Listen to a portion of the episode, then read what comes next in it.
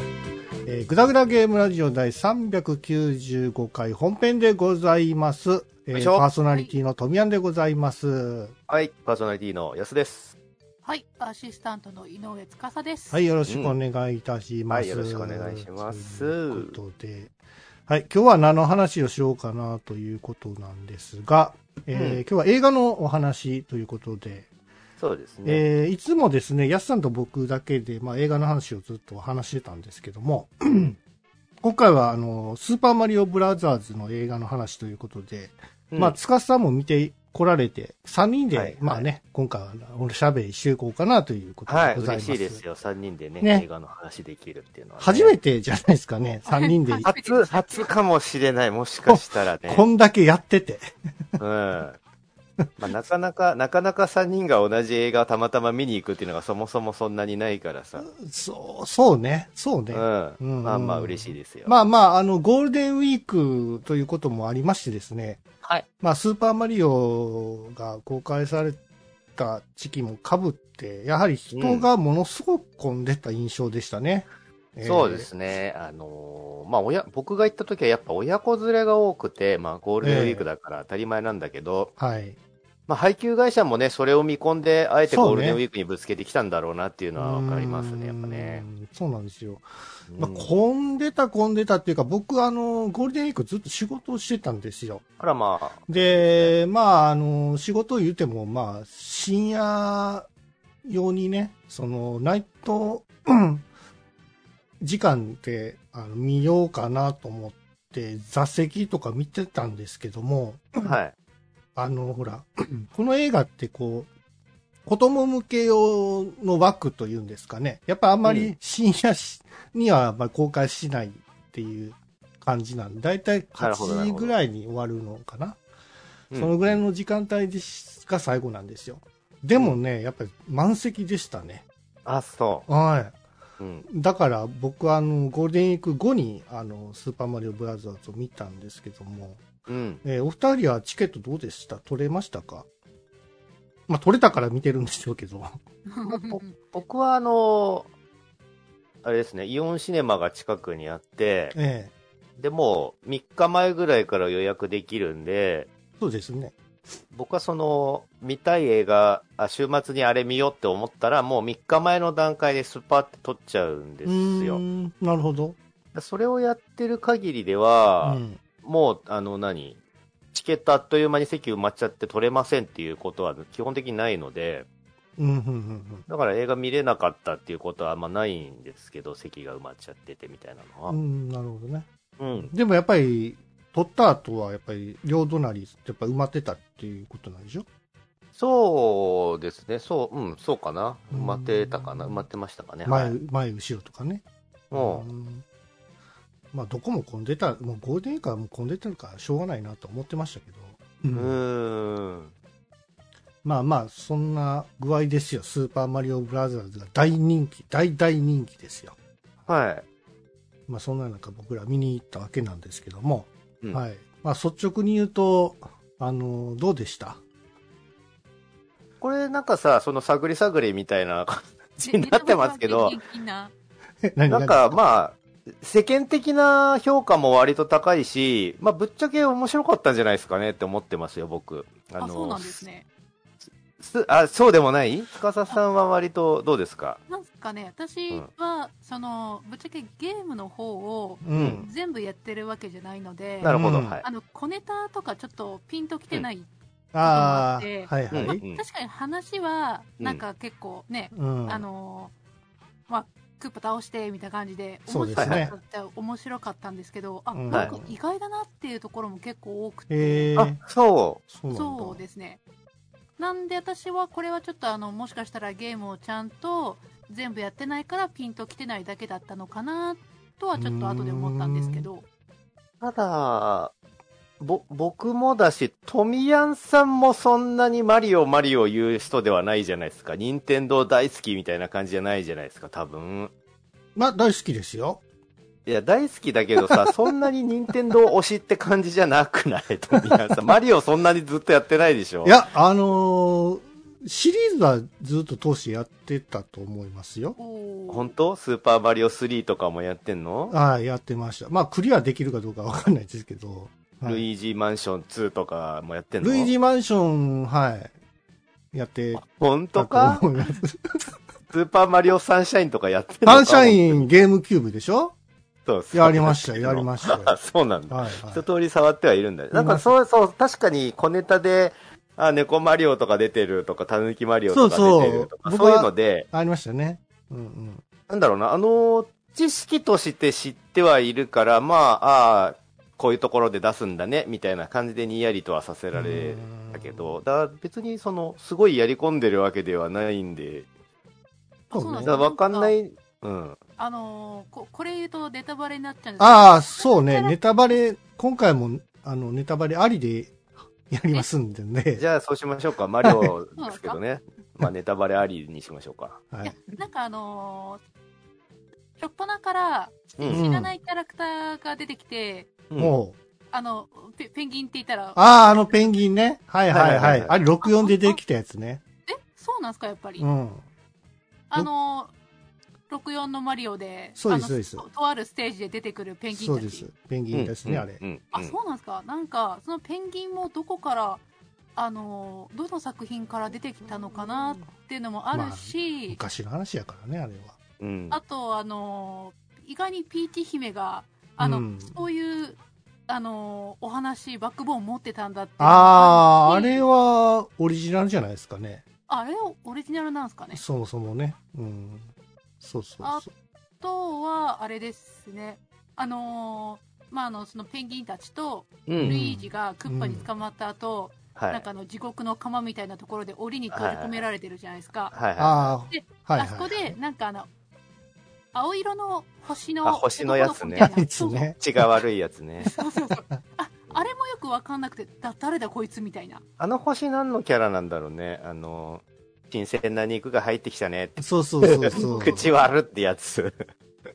あれもゲームに出てきたんじゃないですか 僕、なんかメインややってるって言ってても、なんか覚えてないっていうのもありますからね。なんかどっかしらに、まあ星だから、つきものではあるから出てきてはいそうだけどね。そう、なんで口悪いのかわかんないですけど。うんだからそういうキャラクターたちがピンとこなかったんで、まあ、うん話の大筋はわかるんだけど、うん。な、なんでこの人たちが出てきたんだろうなっていうのがなちるょほっどと、ね。あまりこう、すっきり。りしてない感じなんですよね。いまやあ、その辺は、なんか僕もぼんやりですけど、なんかわかる人は楽しいんだろうね、ぐらいでスルーしちゃってて。あどっちかっていうとなんかそのゲームの中のギミックとかアクションとか、そういうので、ああ、こういう見せ方になるんだ、みたいな感じで見てましたけどね。そうですね。まあ今うん回、その、なんて、評論家たちの評価と、はい。まああの、収益というか、その実際客入りとか、ものすごく、こう、分かれてたじゃないですか。うん。評評評論家の評価というのはものすごい低いんですよ。うんまあ内容的になんかスカスカっていう 印象なのかわからないですけども、うん。それにと違ってなんかこう、客がものすごく入ってるっていう現象そうそうそう、なんか、ね、これがすごくた、ひた、なんかね、対照的で面白かったなって思いましたけども。普通に家族連れとかは楽しんでそうな感じでしたけどね、見てて。子供喜んでたし。そうね。まあ、うんまあ、僕もね、あの、スーパーマリオブラザーズ見て、まあ楽しかったなっていうのはあったんですけども、うん。内容的に面白かったかなって言ったらそうでもなかったかなと。別にあそ普うなん通だ普通というか、なん か、うんなんか、うんいいうんうんまあ別にそう、そうですか、みたいな感じだっただんですったら、だったら、なんで、 マリオの回取ろうぜって言ってきたので なんなんでかっっていうと、もう、すごくこう、人気というか、もうすぐ客が入ってたから、そんだけ、もう、面白いもんやな、と思なって。んだ俺、富谷さんすげえ語りたいのかと思って、そのテンションで俺も合わせようって思ってきたのになんか、 富谷さんも司さんもそんなでもないっていうテンションだから、なんか俺だけ張り切ってるみたいになっちゃったじゃん、今。おも面白いっちゃ面白いんですよ。そのいろんな、あの、そうそうクッパのあの、なんか歌とか、あの、うんピーチが意外になんかね、結構、あはいはい感というか、はい。 面白いですけど、ただ私ちょっとさっき言った、あの、小ネタがちょっとピンとこなかったんで、うん。うん、これはどういう意味で出したんだろうなっていうのがまだね、も、もしかしたら安さんに聞けば、あの、もっといろいろ話が深掘りできるかも、みたいな。いやー、そう、僕そこ、あの、マリオに関しては、あの、その下調べとかしないでいいかなと思って見に行っちゃったん で、しかも見、見終わった後もなんか細かい、そ の、裏設定とか特に調べてないんですよ。ママリオはそこまでするものではなないいとからね思ってるから、うんうんだから普通にさ、あの、カートが出てきたら、あ、マリオカートねって思うし、なんか幽霊出てきたら、あルイージマンション出てきたら、はあいはいいはいはいつねとか思うし、まあ普通に、あの、ね、ちゃんと設定通りにマリオそうそうとルイージがあの、配管工をやってたっていうのをちゃんとやってくれてたし、あとなんかゲームっぽい、ね、その、アクションシーンとかもあったじゃないですあかっ。たあったあったあった練習シーンとかさ、そう追そういそう追いかけっことかもそうだし。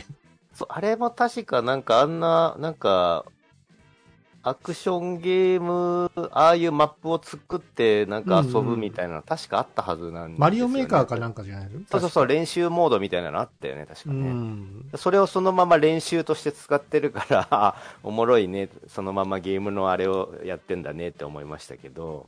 まあ、マリオ、い誰でも一回はやってるからさ、うん、やっぱこういうのキャラークター出てきた親しみがやっぱりあるからね。ううんん。で、今回はほら、クッパーは本当の敵役として出てきたわけじゃないですか。そうですね。僕の、僕のね、見る前のイメージとしては、うんあ、ほら、映画ドラえもんみたいな感じで、はいあの、クッパイコールジャイアンっていう位置づけなんですよ、僕の中で。っおーうん。ってことは、は、うん映画ドラえもんって大体さ、あの、いつものび太をいじめてるジャイアンっていういテレビシリーズはイメそういうイメージなんですけど、はい。劇場版になると、 絶対共闘するじゃないですか、こいつら。だかうん。らそういう意味で、クッパもマリオと一緒に戦うのかなっていう感じだと思ってたのに、まあ別にこれは普通のスーパーマリオブラザーズのイメあで、まあクッパとね、てクッパが敵みたいな感じになってましたけど。クッパはクッパで、やっぱうんマリオシリーズのラスボスとして存在しそうててそうほしくて、で今回、トミヤンさんが言ってる、その劇場版のドラえもんのジャイアンポジションはコングなんですよ。あ、そコうングながの仲間になってくれることで、ちょっと力強いでっかいごっついキャラはいが、はいはいはい。あの、今回だけは仲間になってくれる頼もしいっていうポジションがコングだと思います、僕は。そっかそっか。一番初めの、こう、スーパーマリオブラザーズの前のドンキーコングっていう、あの、そうそうゲーそムう。そうあれって完じ。全にあの、ドンキーコングが敵だ、敵役だったじゃないですか。うん、だから、姫さんもさらしし、てね散々、そのね、樽だのなんだの投げてきうたあんうのんそう時そうのコングが今回は仲間になってくれたよっていうなね、るほどね。そういう位置づけか。ピーチ姫自ら頼みに行くみたいな、じゃ、だったらこの試練うを、んうん。あの、通過することで仲間として認めてやろうみたいなね、一対一で戦うみたいなシーンがありましたけども。そういう友情的なものも見れて、それは面白かったね。う。うんん。まあ、なる任ほどね天堂オールスターズみたいな感じでしたかね。まあ、これ、一作目がバカ受けしたから、やっぱり二作目、三作目っていうのは出てくるんでしょうけども、うん。僕は2からはもう見ないです。あ、そうですか。多分もういいですって思いましたね。あのなんー、かストーリーがやっぱり薄いんですよ。どうしても。あのね、 それ、これ、これな、賛同すると申し訳ねえ けど、僕もそう思うよ、それは。あだって、だって、うんマリオってそもそもストーリーを求めるものじゃないじゃん。そうなんですよコンテンツとして。あの、ヴィラン役のクッパものさ、その、その、動機が、 薄い、薄いじゃん、理由。もピーチ姫が好きだからうみたピいーチな。と結婚したいからっていうね、そういう目的じゃないですか。いやいやいや、そこまで、 そこ、そのためになんか、こうね、そのいろんな国を支配してみたいなこと、そんなここまでするっていうことだったりもするから。いや、僕ね、このピーチのさ、その、し出生の秘密っていうのが今回分かったじゃないですか。はい、は実い。際の現現実世界からこっちに、まあ、マリオの世界みたいなところに、うん。あの来て、そこでまあ育っていったみたいなことじゃないですか。そうだね。だから、僕はあの、そこをちゃんと掘り下げていくのかなと思ってたんですよ、ストーリー的に。うん。最後に、その、実際の、おえ本当のね、現実の親に会うっていうことまで行くのかなと思ってたんですけど、はい、はいはい。全然関係なかったね。いいや、だってそっちやったら、あまあもちろんね寄り寄り道になっちゃうでしそょ。うそうそうそ多う、分ねそうなんですよ。たただ、僕、あの、ハリウッド映画だったら多分そういうの入れてくるんだろうなって思うんですよ、基本的に。あ、家族愛というテーマ性をやっぱり深く掘り下げたいからってこと、ペイントセイヤがさ、僕正直見に行ったんで すよ、セイントセイヤも一緒に。マリオとセイントセイヤ2本立てで見に行ったんですけど、俺。俺ね、セイントセイヤ、あの、うんまあ、ビジュアルはしょうがないよ。あの、車田正美先生が全部はいはい新しいデザインにしてくれってお願いしてるから、はい。まあ、クロスとかのデザインが変わっちゃって、ちょっとリアルっぽくなるのはしょうがないし、それはは、車田先生からの頼みだから、そうやってもいいんじゃないって思うし、うん。まあ、ストーリーも、ワールドワイドに外人さんが見てもわかるような展開にするのもまあいいんですよ。はい。いいんだけど、あのね、向こうの人の映画作りって、そのバックボーンとか、うん育ってきた生い立ちとか、過去回想みたいなのをすげえこってりじっくり描き続けるから、いつまで経ってもセイヤがセイントにならないんですよ。だ見見に行く側としては、セイントになったセイヤが戦うところが見たいのに、いつまで経っても修行、修行とか、過去回想、修行、過去回想、修行みたいな、あの時のお前が、お前の代わりに姉さんが連れて行かれたのが原因で姉さんとは今でも会えてない。あーそれをずっと心に抱えてて、落ち込んでるせいやみたいな、それがずっと引きずってるみたいなのをもう4回ぐらい過去回想やるわけ。もういいからとっととクロスをバチンってまとって戦ってくれって思うんだけど、もうクロスをようやくまとって戦うのが最後の十何分とかで、しかもその時になってようやくセイント同士の戦いみたいなのがようやく最後の最後で出てきて、それまではよくわかんねえなんかサイボーグ兵士みたいなのとずっと戦うんですよ、セイヤが。もう、なんかその機械兵士みたいなのが出てくるとセイントじゃねえじゃん、もうセイントセイヤじゃないじゃんってなるんだけど、まあそういう改変が、まあまあいいんだけど、その前振りの部分を長く取るみたいなのが僕はいはハいリウッド映画の割と特徴であるなと思ってて、あのでも、聖夜は三部作っていう構成じゃなかったっけそうなんだ。それにしても僕はよろしくないとは思うんだけ ど、あの、あれもそうだったんですよ。あの、なんだっけ、ハリウッドのさ、あの、戦隊ヒーローものをリメイクしたじゃないですか。アメリカで。なんで、トランスフォーマーじゃなくて、なんだっけ違う、戦隊ヒーロー。日本のはいはいはい。えー、あれえーっと、なんだっけ何レンジャーだったパワーレンジャーか。パワーレンジャー。そうそパうそう。ワーレンジャーも、いつまで経ってもパワーレンジャーにならない、その5人のなんか修行シーンとか、生い立ち とか、なんかいじめられてて見てるあと、ーそんなの一人一人描いてるから、そうねい。つまで経ってもレンジャーにならねえって、その、とりあえず5人揃ってレンジャーになってドカーンって爆発するところが早く見たいのうん早くに見、たいねず。ーっといつまで経っても前振り前振りに時間かけるみたいな ので、結果、その、最後の最後ほ、ほんの数分戦うシーンで終わりです、みたいな感じの尻すぼみだったの、パワーレンジャーも。そうね。だから、本当は向こうの人の物語作りってそうなんだろうなって思うんだけど、だから、下手したらマリオもそうなってた可能性があって、ルイージのバックボーンとかをこってり描かれてた可能性もあって、それはかったるいわ。それはやめてほしい。ただ、それをやらなかったの偉いねって僕は思ったんですよ。向こうの人はそのオリジナルエピソードとか入れるの大好きだから、いくらでもそこに、うーん、あのね、もう、マリオもほんのちょっとさ、あの、家族とか、お父さん、出てきおたね母さん、おじさん、おばさん、大家族で、パスタをすすってますそうそうみたいな、イタリア人だから。なんやったら、マリオが配管工になる前のなんかサラリーマン時代のなんか話とかもやってたはずやね。 そう、そういうのをなかったらしくやって、人物像に深みを持たせてみましたみたいなのを危機としてやるんです、向こうの人は。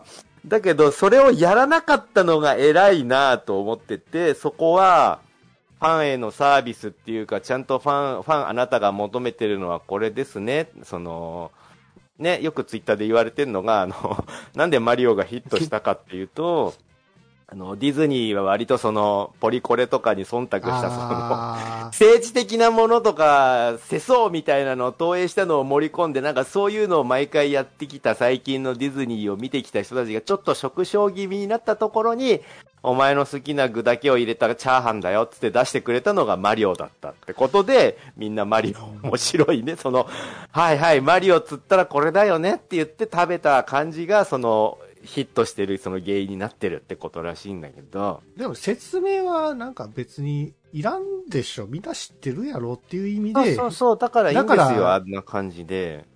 そう、そうなんですけど、でうんでもなんか薄、薄かったんですよ、僕見た、見て。薄いよ、薄い。だ、ま、マリオだから薄 いよ、そりゃ。もうなんかさ、その、飽きさせないことに関してはまあ確かにすごかったなと思ってたんですそよ。うね、動きとかね、楽しかったよね、まあ CG のね、クオリティも、えっ、と、どこだっけ、ミニオンズの、そうそう、イルミネーションが作ってるから、ね。あそうそうペットとかねんえっ、と、グリンチ、シングスとかやってる会社なんですけど、はいはい CG のクオリティがめちゃくちゃ高いんですよ。うん俺、水の表現とかさ、すごくなかったあはいれ、はいはいあれよくレンダリングしてんなと思ってて。うん。いや、あれ1枚作るのに何時間もかかるんでしょうね。もあうー CG 屋さんはすぐ水とかをね、あの CG で作りたが るからね、できるんだぞってのは見せたがるから。そうね。 でも、あのーやっぱり監修はちゃんと任天堂もしてると思うんですやよ、ってんじゃないすごかったよ。だから、すごい細かい、その描写もそうだし、そのキャラクターもやっぱりしっかり描かれてたっていうのは、やっぱりすごかったな、と思いましちたなね。みにお二人はどっち見たんですかその吹き替え版と字幕版。僕は吹き替えししかなかったんですよ、近くに。ああ、司さんは私も一応あの一緒に見に行った相手が吹き替え好きだったんでなるほどなるほどうん。そうそうそう。だから僕、え、字幕版が見たかったんですけどね。その違いどんぐらいあるのかちょっと気になりますよね。僕も吹き替えだったんですよ。あれ、主人公、宮野真守でしょ確か。そう、すごいよね。まあ、マリオにしか聞こえなかったはじじゃん。めさ、マリオの声、 バリニやんって思ってて。ほあの、ゲームのあの人かなってさお思うくらいそうそうそのうマリオっぽかったよめねっ。ちゃうまーと思ってて。そうマンマミーヤーとか、あの、 独特のマリオテンションがちゃんと再現されてて、やっぱ声優さんってすげえんだなって思わされまキしたノよ。ピオが確か関さんじゃなかったっけそうなんだ。関智和。そうなんだね。そう。そうなんですねあ。の、すごいね。スネ夫の声やってる人ですね。はいはいはいはい。えうん。ーで、あの、吹き替え版の、えっと、クッパの声役はジャック・ブラックやったと思うんですけど、へえ、はい。そう、あの、パロディ系の俳優さんで有名な方なんですけど、うん僕、それ、うんそれ聞きなかった。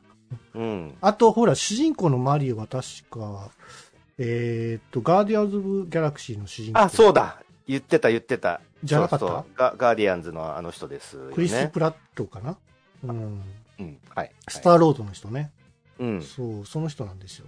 だから、そだうから俺そっちの方が見たかったんですけど、ミュだったら、だったら、うんガーディアンズを語る回にしてくれたら、俺はこれの5万倍語れま す。面白かったから。だって、なんでマリオを語る回にして。 違う。だってだ、マリオ言っちゃったんですよ。私やるって。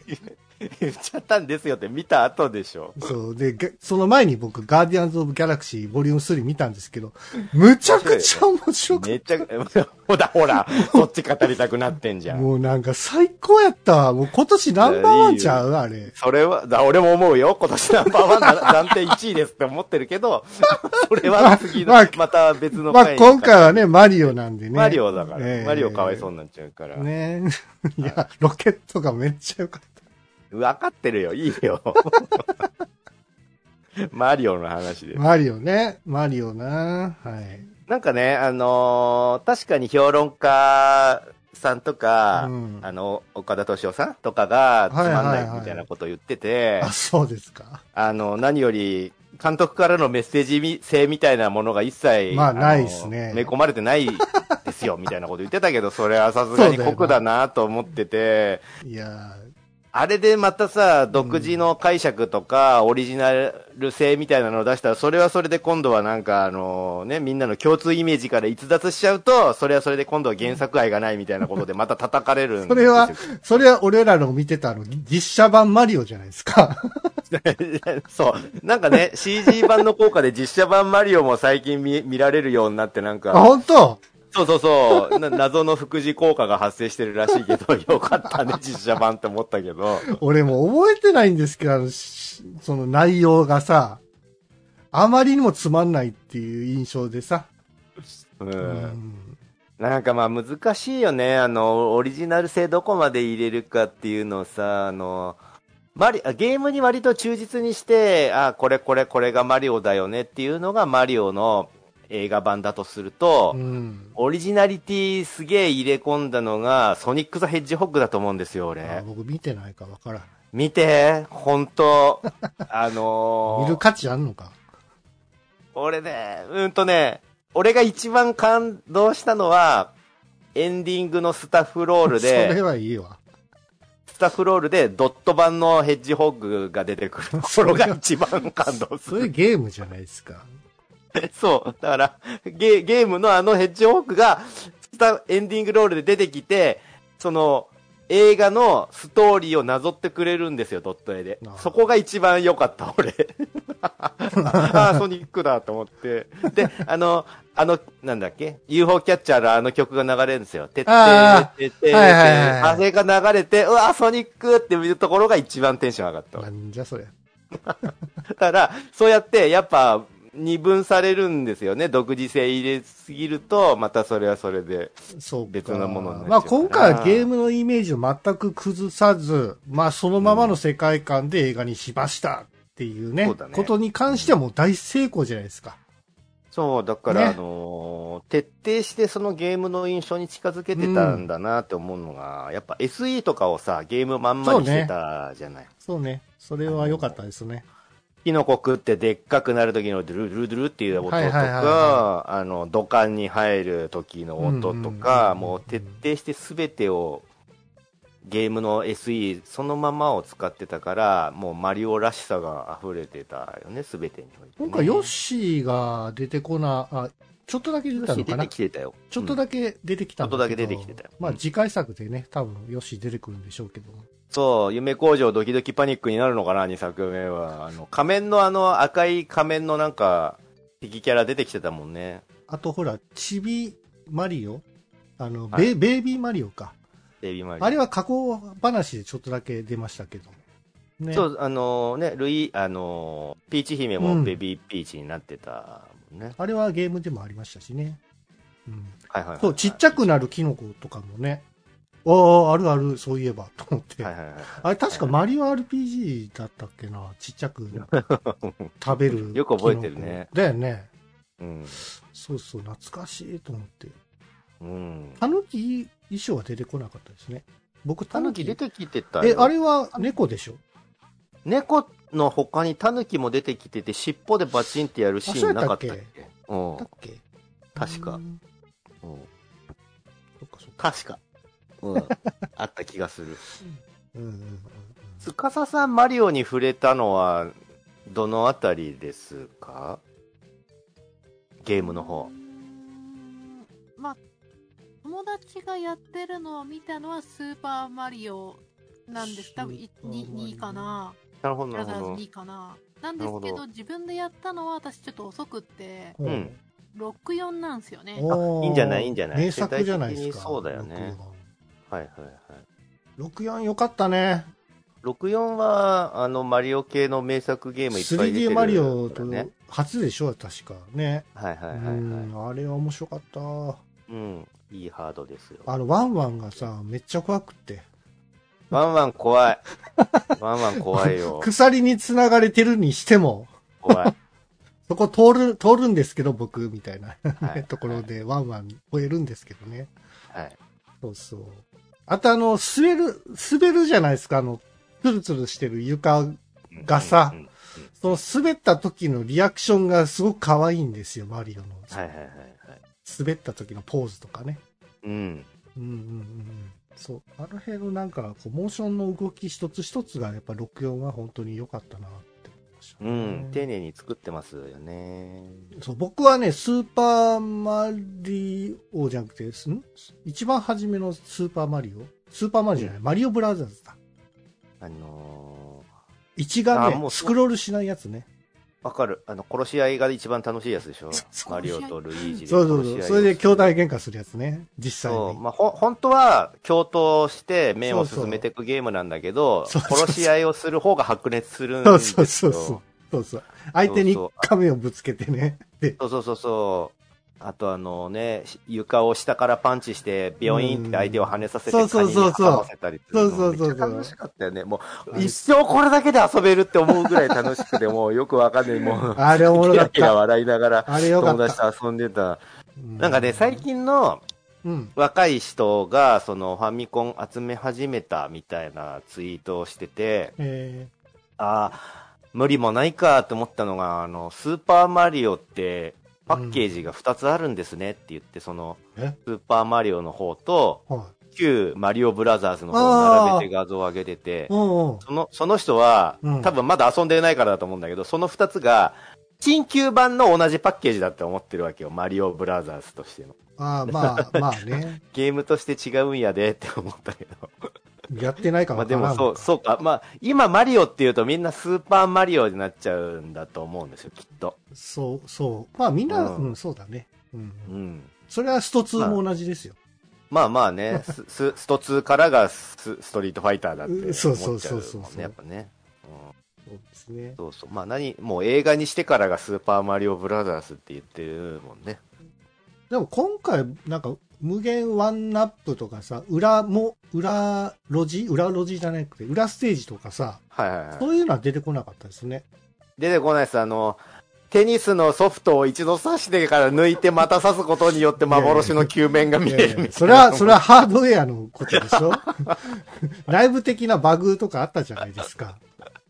あの、頭上の、なんか、フレームを、はいはいはい。のブロックをね、はい壊したら上、上の上まで行けるみたいなね。雲の上の世界、もうああいうさ、隠し要素とかすごはいはいい夢があったよね。もうそうそうゲームで隠しステージそうとそかうそう隠し要素とか裏技みたいなのああが仕込まれてるのがもう嬉しくてさ、そうなんですよ。わざと仕込まれてたんですよね、あの裏ステージとか。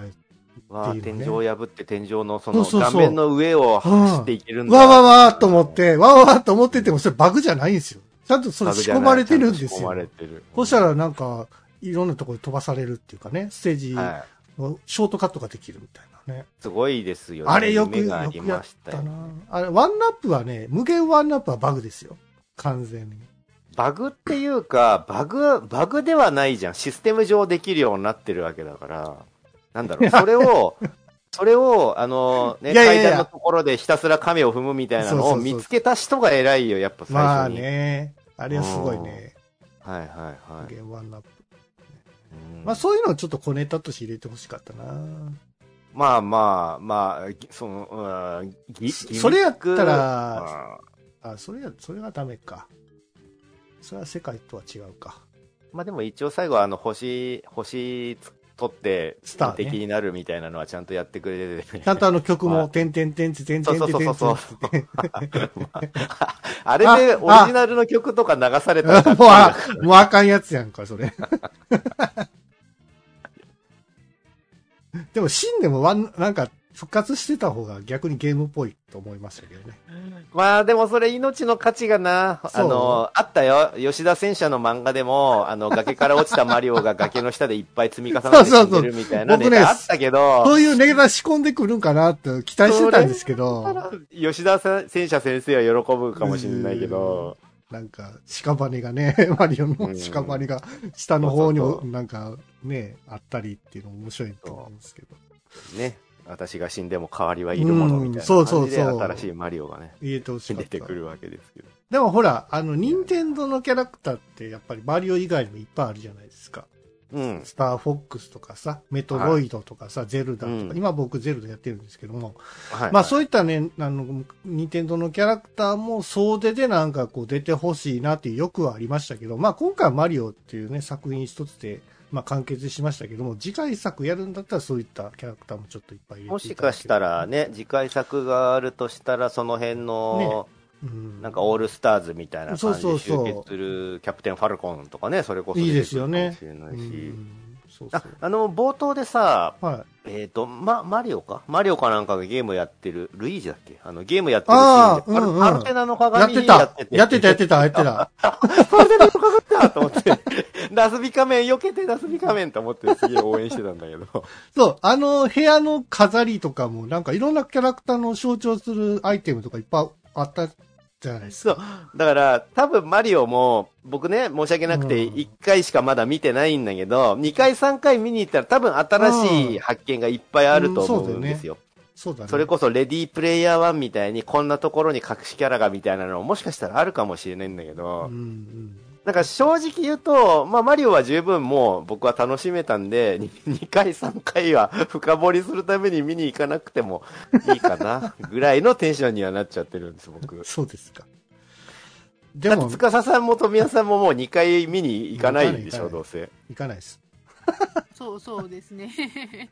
いや、2回行く、もう一回行ってもしょうがないかなっていう2か。回見に行く映画じゃないよね。あのう、んしそそういう意味でもシンプルな作りだったじゃないですそうか。ね。なんか、レディープレイヤー1って前やったじゃないですか。いろんなゲームキャラクターが出はいてはくいるだ。そうそうそうそう。ああいあったうよ話の内容やったら、まあ2回見て面白いかなと思いますけど、うん。今回はもうマリオだけの映画っていうか、まあゲームの中のこう映像化したました、しましたみたいな、ただの内容だったんで、うん。うん、ちょっとね、なんかファンムービーというか、うん、ファン向けに作られた映像かなって いう感じで、ちょっと、まあまあまあ。ファンは楽しめたかなと。ね。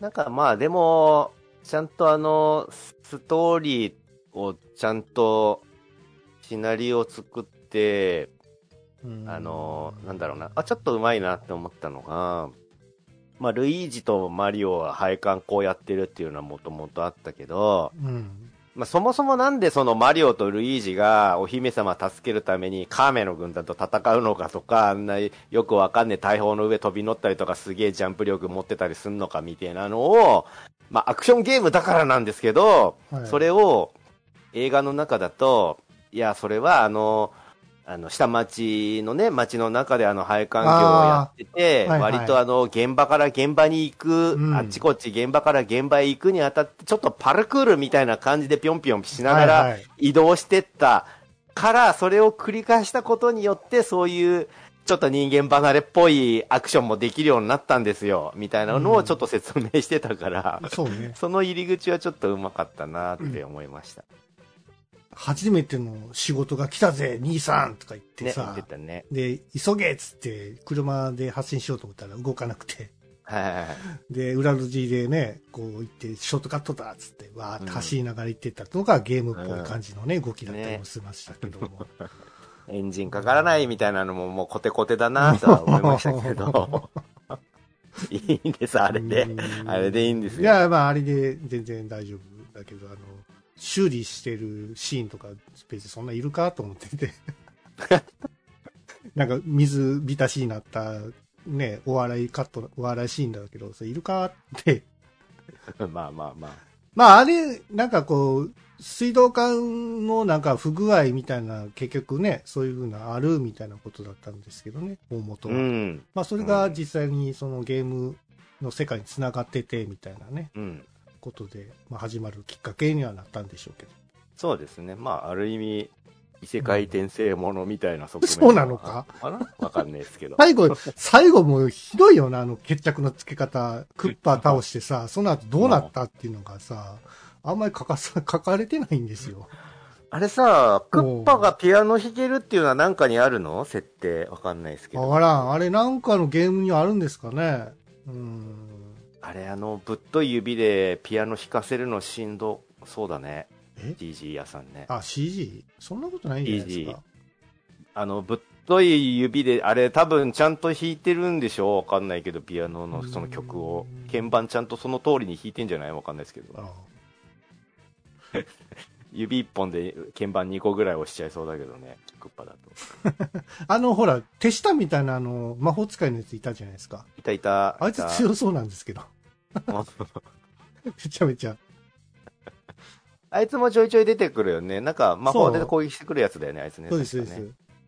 そうなんですよ。うん。いました、いました。はい。まあね。なんか、いいんじゃないだから、うんあの、富谷さんが深くないっていうのはその通りで、そう、うん。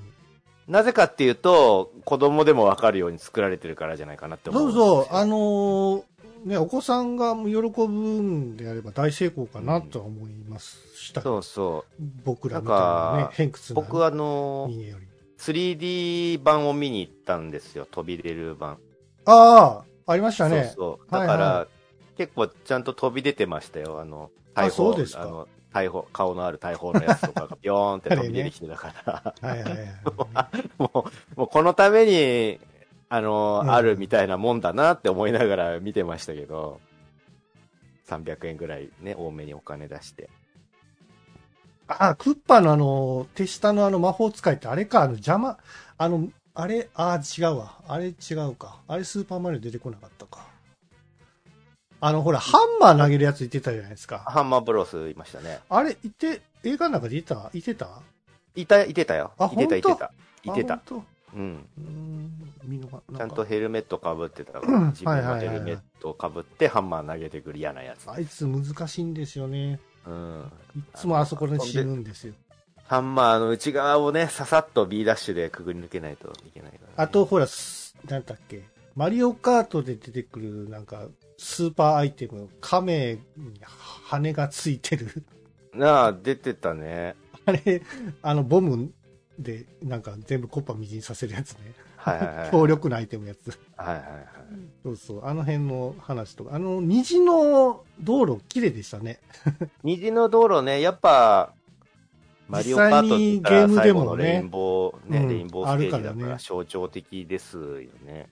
そうそう。あの辺のレースシーンとかもなんかよくできてたんじゃない見るかあらと、にマ楽リオしそうだカート自体が、その、なんかグライダーみたいになってね、飛ぶっていうあ、のもなってた、なっね。てた実ね。際にゲームでもありましたもんね。うん。そそうう、我々もね、やりに行ったよね。VR 版を。ああ、うマリオんカートうん、そうそう。ちゃんと自分で手を伸ばして、あの、アイテムをキャッチしないといけないみた いな。大変な、大変なやつでしたけど。そうそうそうそうう。ん。そうそう。だからまあ、子供が、子供連れとか親子連れが楽しい、あの、見に行くには全然おすすめできるっていう感じかな。だから僕ね、今回のこのスーパーマリオブラザーズ大ヒットっていうことは、これ、この、なんかこういうストーリーでこういうファンムービー的なものを作ればバカ売れするんだっていうことを勘違いして、他のゲーム会社とかはが、いもしかしたらお金出して作ってくるんじゃないかなああ。と思っじゃあ、ここてでる、んですよ。ああのああ、あんまその、映画の感想があんま盛り上がらなかった から、じゃあここで、今後、ほい。 CG 映画として作ってくれたら嬉しいなっていうゲームなんかありますお二人。なんですかね。これじゃあちょっと CG で映画化してみてくれたら面白いかも。みたいな。もともとほら、なんかこう、ストーリー性のある RPG とか、アドベンチャーとかっていうのは、なりや、なりやすいじゃないですか。うん。うん。まあ、そうね。これ、モンスターハンターとか大失敗してましたけど、モンスターハンターは、おほほんとあの、なんだろうね。惜しいんだよ。モンスターかっこいいし、ミラジョボビッチかっこいいんだけど、うんまたなんですぐさ、米軍を出しちゃうんで すかね、アメリカ人は。あれは、そうね。モンスターハンターに自自衛隊じゃなくて、あのね、そういう軍隊行ってたっていう。なんかね、もう、セイントセイヤでもそうなんだけど、その近代兵器に信頼を置きすぎてるんですよ、アメリカいのや、人いは。やいや、ちゃうねん、ちゃうねん、ちゃうね軍ん。事力最強でしょっていうのが根底にあるんだと思うんですよね、多分。銃を見せたいんですよ、アメリカ人そうは。そうそうそう、そうなんですよ。 今回も銃いっぱい、セイントセイヤで銃出すのはダメじゃない普通に。あのね、さわあの、わかりやすいんですよ、銃の方が。あの、実際もあるし、じじ銃規制してないじゃないですか、あいつらのとこ。なんかね、わ、いや、わかるよ。なんかスポンサーへの忖度とかもあんのかもしんねえけど、なんかね、俺、一番謎だったのがさ、もうセイントセイヤの悪口になっちゃうけど、セイントセイヤのね、あのまあ、アテナ、軌道沙織、えーその、お嬢様を育てた軌道家っていう財閥があるんだけど、その軌道財閥が今回も出てくるんですよ。で、その、木戸財閥の、えっと、まあ、まあ、沙織お嬢様じゃないんだけど、名前は違っちゃってるんだけど、そのアテナになるお嬢様を守るボディーガードみたいな、まあ、秘書っていうかボディーガードみたいなのがいて、うん、まあ、それは原作でも出てくるんだけど、それがめちゃめちゃかっこいい強いなんかつるっぱげのおっさんになってて、うんそいつがね、あの、拳銃使ってめちゃめちゃ戦うシーンがあって、大活躍すんのよ、そいつが。おうもう15分ぐらいそいつが戦うの。おうあのさ、人間だよ、普通のボディーガードの。いや、うんそんな、ガン肩張りに戦うシーンを15分も入れるんだったら、その分、セイヤをセイント にして、戦うシーン見せてくれって思うの、すんごく。僕はあの、セイントセイヤっていう漫画は全然見たことないんですけそうど、ですか。あの、背中になんかランドセルみたいなの背負ってるじゃないですか。あ、そうそうそう、ああるあるの、。は箱みたいな箱。あの箱の中にクロスが入ってるんでしょ箱、そうそうそうそう。そういうのはで、ちゃんとしっかり設定されてるんですか映画化で。今回は、僕はそこは、あの、いい改編、今風のいい改編かなって思ったんだけど、はセイントセイヤ、今回の映画の中では、はいえっとね、箱を背負ってるっていう設定じゃないんですよ。違うなぜなら、いちいちでっかい箱を背 負って、その、た動い、動いたり旅したりするの大変じゃんっていう、い。それを漫画だとやってたんですよ。でっかい箱を背知って負る背よ負って、全員でっかい箱を背負っそうでてすよ旅したりしてたんですそそうですよそれ、が、ちょっとシュールじゃないっていうことになったと思うんですよ、多分。いや、それがええんやろ。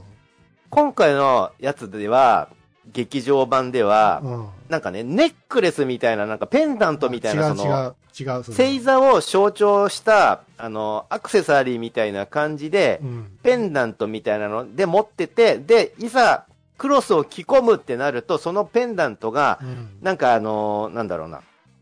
あのー組木細工みたいにカチャカチャカチャカチャカチャってなって、でっかい箱になるんですよ。そこは同じなの。でっかい箱になうっーてん、その箱がパカって開くと、あの、星座の形のクロスになってて、それが分解してガシンガシンガシンってくっつくっていうはあ。そこはやってくれてる。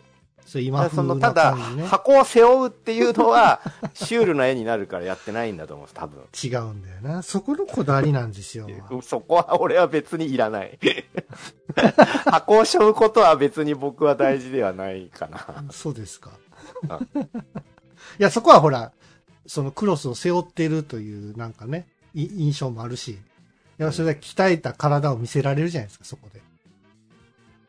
うん、あの箱重いのわかんないけど、クロスだから軽いんじゃないのかなわかんないですけど。だ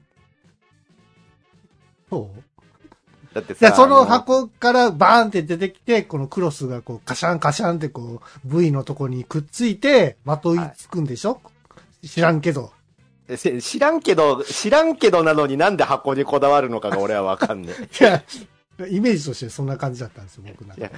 箱は、あの、クロスを切り込む前も戦ったりするんだけど、その巨大な箱を背負ったまま戦うのって邪魔じゃん。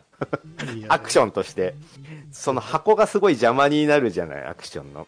だから、僕は別に箱はなくてもいいかな。その、あの、ペンダントからちゃんと箱にはなってくれるシーンがあったかうら、んでもほら、それスだけでーいいパーマリオは全然そういうのを、はしょ、はしょるというかさ、映画的になんか変えようぜ、みたいなこと、いく一切なかったじゃない一切なかったら偉いよね。だからそれはいいいいんじゃないですか。なんかその。そのシュールさも込みで作ってほしかったね。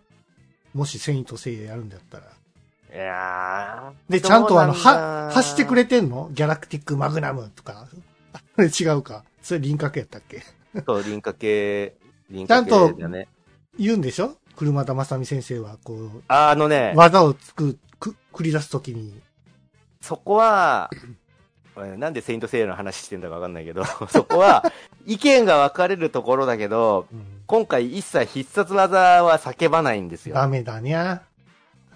それを、わかんねえ、その、ファン心理として言ってもよかったのではって俺は正直思うけど、実写版で、ペガサス流星剣っていうのを、あの、まあ、ケンユーくんが言うのが、あちょっ絵ととして面白くなっちゃうのではっあてー日本語を喋れない感じの人たち。いや、違う違う違う違う違う違う、その、必殺技を叫ぶ実写の格闘映画。うん。あ、まあでもな、スト2とか叫んでたかな。あスート2って叫んでたっけ波動拳って言ってたっけ言ってた。映画。うん。言ってたうん。実写のやつだよ。た、たソニックブームって言ってたっけソニックブームはね、言ってないかな。あの、ジアャニンメジャンクロード・あバンダムやったっけな、あれ確か。そうそう、アニメはありだと思うんだけど、必殺技叫ぶのは、ジャッキー・チェンは言ってたよ。なんて言ってた波動拳とかさ。ジャッキー・チェンがあジャッキー・チェンが何、ななんで波動拳っていうの確かね、えーっと、何やったっけなんかの映画のパロディで、ストリートファイターの公式パロディーになっちゃっ衣て。 じゃあパロディーになっちゃってんじゃん装。そっかだ、面白になっちゃうってことでしょ必殺技叫ぶそっと。かそっか。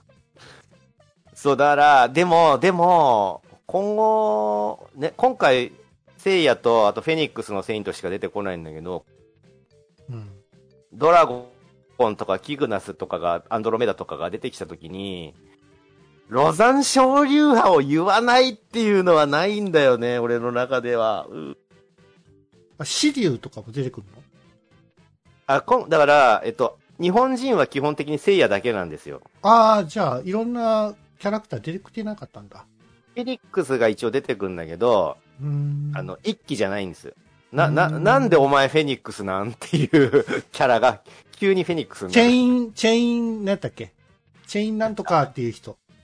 アンドロメダでしょあ、そうなのうん。知らん けど。チェインなんとかも言わねえから。あそうかちなみにえチェインクロス。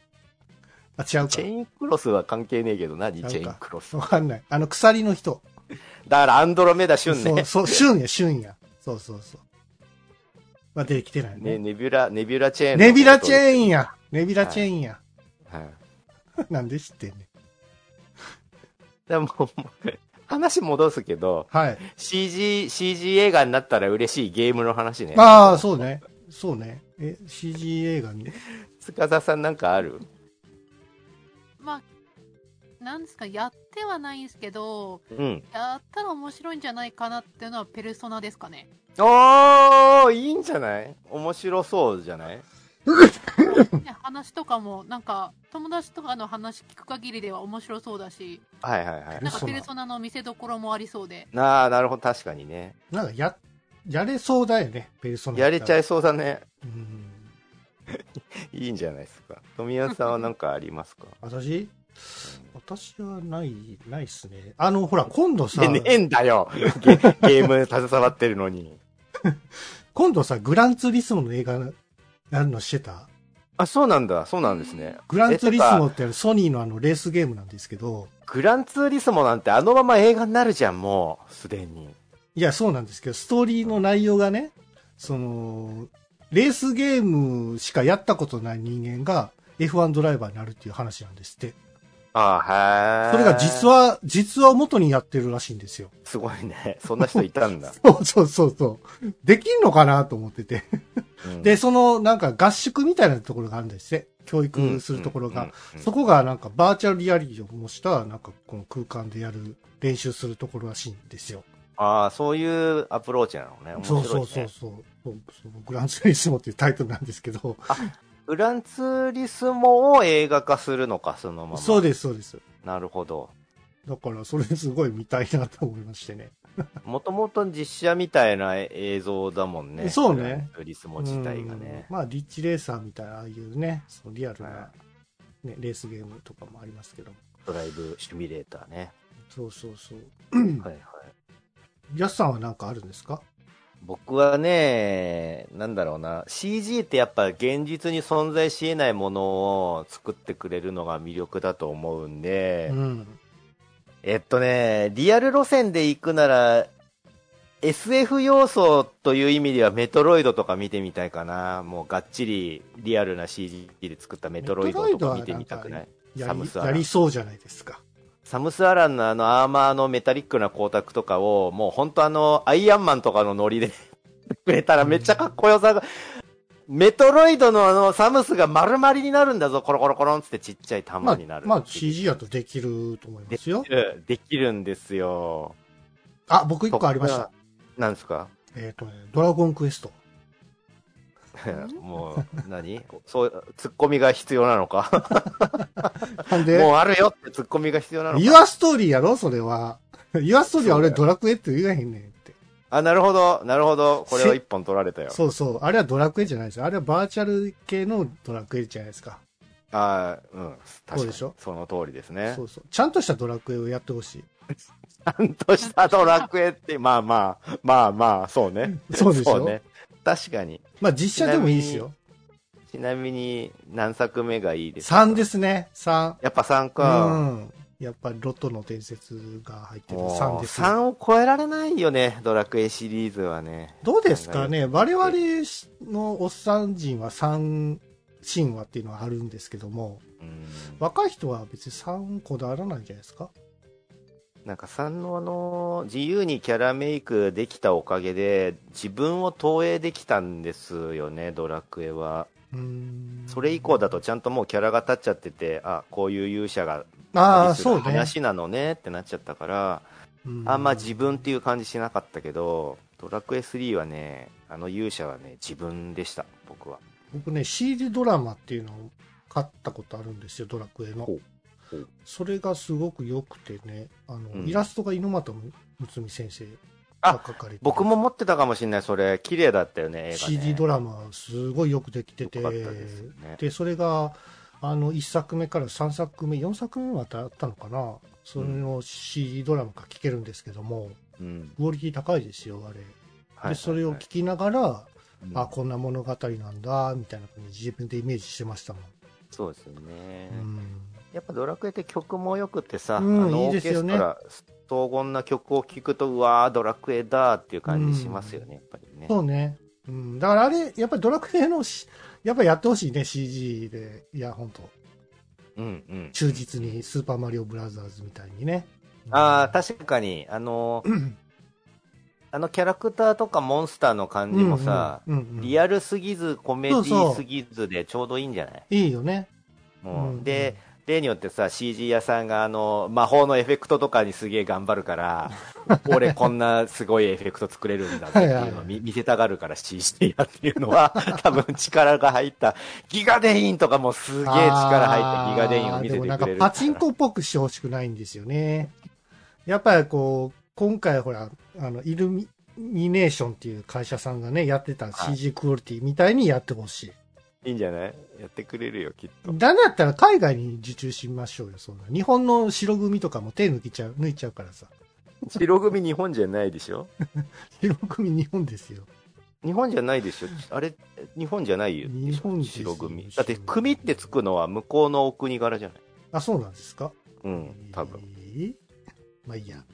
まあね、あのーぜひですね、その、イルミネーションの会社さんがですね、あの、日本のね、三大 RPG の一つ、ううんドラゴンクエストをね、ぜひやっていただきたいかな と。うん、あ、ごめん、白組日本の会社だ。お前は。ずっと勘違いしてたわ。でしょはいはい。そうゴ社ジラ長もバリバリ、バリバリ日本人でしたわ。そう、ゴジラとかもね、手掛けてましたけども。そうなんですね。はいまあ、FF でもいいですけどね。でもはい、FF FF、もやっとるわいはい。あ そうですか。突っ込んどきました。FF のせいで傾いたんだぞ、スクエアは。映画。映画。僕映画見たかな二度とやらないよ、ファイナルファンタジ ーはもう。そうです。あ、ファイナルファンタジーザムービーってやつか。え、 富谷さん、ボケで言ったんじゃじゃなあいじのゃあじゃあ俺見て、見てないんですなんだよ。見てないんですよ、一回もそれ。あれのせいで会社が傾いたんだよ。だったっけ、うん。あー大失敗したやつか。で、失敗した。あーゲームは売れたんやけどね。ね。うんまあ、はい。何にしても、えースーパーマリオブラザーズ、ね、ぜひ面白いので、ね、まだ初見の方はぜぜひ見に行っていただいたら損はないと思います。本当に思ってんのはい。ということで、グダグダゲームラジオ第395回本編会でございました。はは